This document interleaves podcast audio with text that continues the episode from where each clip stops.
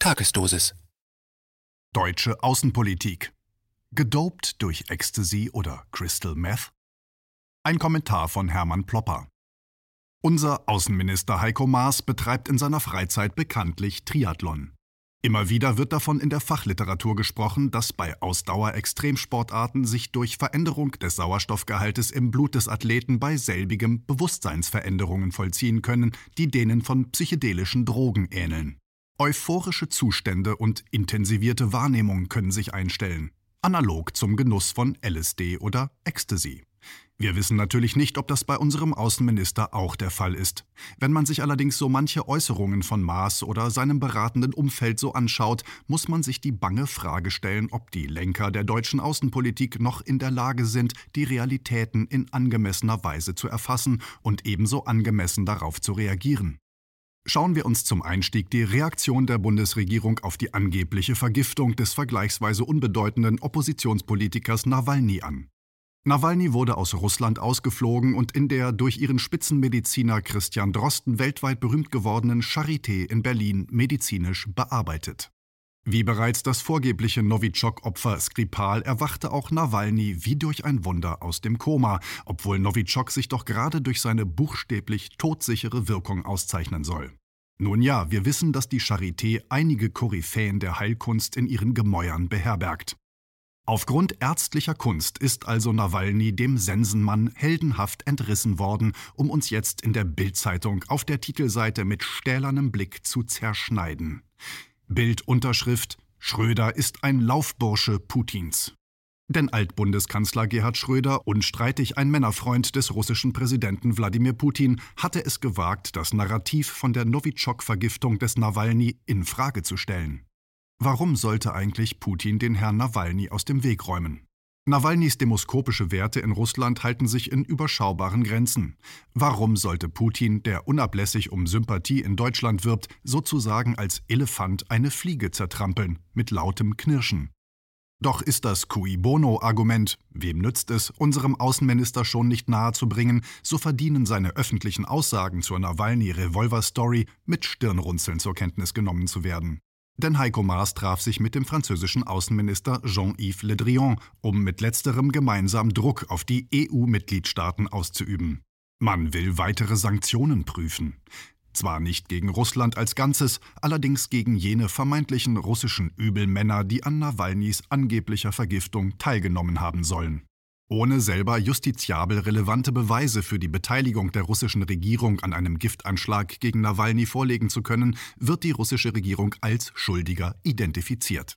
Auf die Bitte der russischen Regierung, den Vorwürfen durch Befragung aller Beteiligten angemessen nachgehen zu können, kam nur die unkommentierte Ablehnung dieses Ersuchens. Das rüpelhafte Benehmen der deutschen Bundesregierung gegen die russische Regierung steht im Zusammenhang mit einer seit geraumer Zeit wahrnehmbaren Kehrtwende in der deutschen Russlandpolitik. Maas und Co. verbrennen gerade alle Boote, mit denen man zum sicheren Ufer einer Verständigung mit Russland zurückkehren könnte. Das steht im Zusammenhang mit einer geopolitischen Festlegung in einem kommenden Kalten Krieg der USA gegen China und Russland gleichzeitig. Bei den Wahlen in den USA geht es auch um eine strategische Richtungsentscheidung. Amtsinhaber Donald Trump, der noch lange nicht erledigt ist, sieht in China die größte Gefahr für die Hegemonie der USA. Deshalb ist er wohl auch bereit, Russland ins Boot zu holen, wenn Russland sich von der Allianz mit China verabschiedet. Dieses Liebeswerben würde allerdings kaum Aussicht auf Erfolg haben. Demgegenüber sehen die sogenannten Demokraten, im Moment noch repräsentiert durch den altersdementen ehemaligen Vizepräsidenten Joe Biden, eher die Möglichkeit, nach dem Aufrollen des Nahen und Mittleren Ostens zunächst den Iran und dann Russland umzustülpen, um im Finalkampf China herauszufordern. Beide Strategien sind blanker Wahnsinn und beruhen auf einer völligen Verkennung der Facts of Life. Schon allein der tollpatschige Versuch, Chinas Telefonhersteller und 5G-Champion Huawei vernichten zu wollen, indem man Huawei den Zugang zu Halbleiter- und Chipherstellern abschneidet, zeugt von Realitätsverlust der Sonderklasse. Eine derart gut aufgestellte Großmacht wie China wird nicht lange brauchen, um die fehlenden Komponenten selber zu entwickeln. Trumps Außenminister Mike Pompeo versucht China aus den weltweiten Internetstrukturen herauszukicken mit seinem sogenannten Clean Network Program. Ein sauberes Netzwerk ist ein Netzwerk, das China isoliert, so die Wildwest-Logik aus War-Schinkton.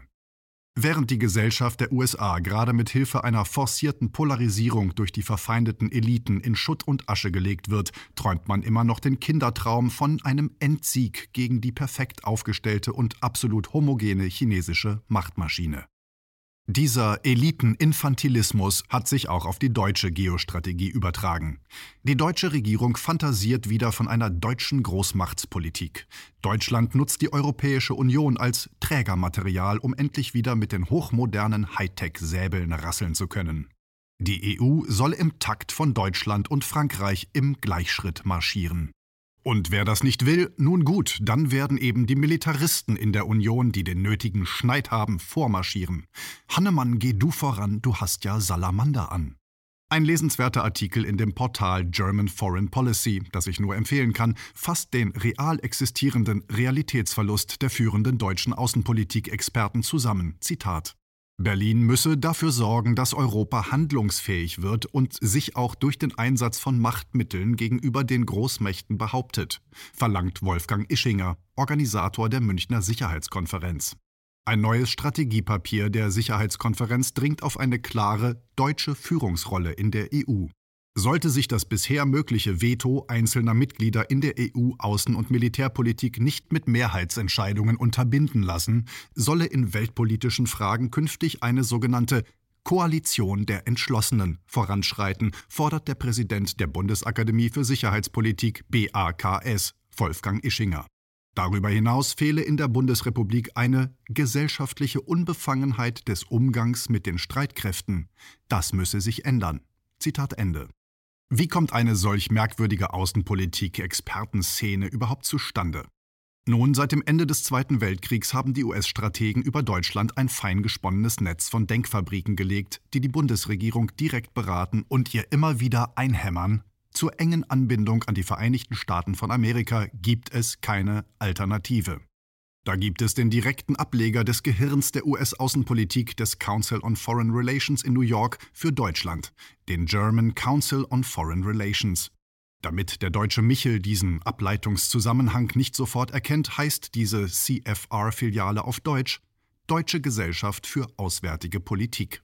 Außerdem bearbeiten die Bundesregierung im amerikanischen Sinne noch die Stiftung Wissenschaft und Politik, der German Marshall Fund of the US, die Körperstiftung, um nur einige Organisationen aus diesem Metastasengeflecht zu nennen. Als der Außenseiter Donald Trump zum Präsidenten der USA gewählt wurde, fühlten sich diese Netzwerke wie Hänsel und Gretel im Wald zum Verhungern ausgesetzt. Seitdem arbeiten diese Gruppen an einer Wiederkehr eines ihnen genehmen Präsidenten im Weißen Haus.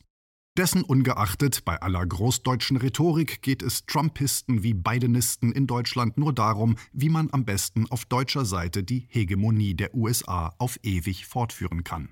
Ungeachtet der Tatsache, dass die USA gerade kollabieren und in der Lage sind, Europa noch mit ins Grab zu zerren. Nibelungentreue bis ins Grab. Und so propagiert Stefan Meister für die deutsche Filiale des Council on Foreign Relations, der DGAP, das Ende der Ostpolitik Zitat der Giftgasanschlag auf den russischen Oppositionspolitiker Alexei Nawalny und die Unterstützung von Alexander Lukaschenko nach massiven Fälschungen der Präsidentschaftswahl in Belarus durch den Kreml verdeutlichen die Dringlichkeit, innerhalb der EU einen anderen Umgang mit Russland zu finden. Nach den bestätigten Erkenntnissen deutscher Sicherheitsbehörden, dass ein russischer Geheimdienst hinter der Hackerattacke auf den Bundestag 2015 steckt und dem wahrscheinlichen Auftragsmord an einem Georgier in Berlin im August 2019 durch die russische Regierung, haben die deutsch-russischen Beziehungen erneut einen Tiefstand erreicht. Hinzu kommen wachsende Repressionen gegen Oppositionelle, Medienvertreter, Künstler und Vertreter der Zivilgesellschaft in Russland im Rahmen eines Referendums, das Präsident Wladimir Putin nach 2024 zwei weitere Amtszeiten ermöglicht. Zitat Ende. All diese hier aufgeführten Schandtaten der Putin-Regierung werden frei von hieb- und stichfesten Beweisen in die Gegend geworfen.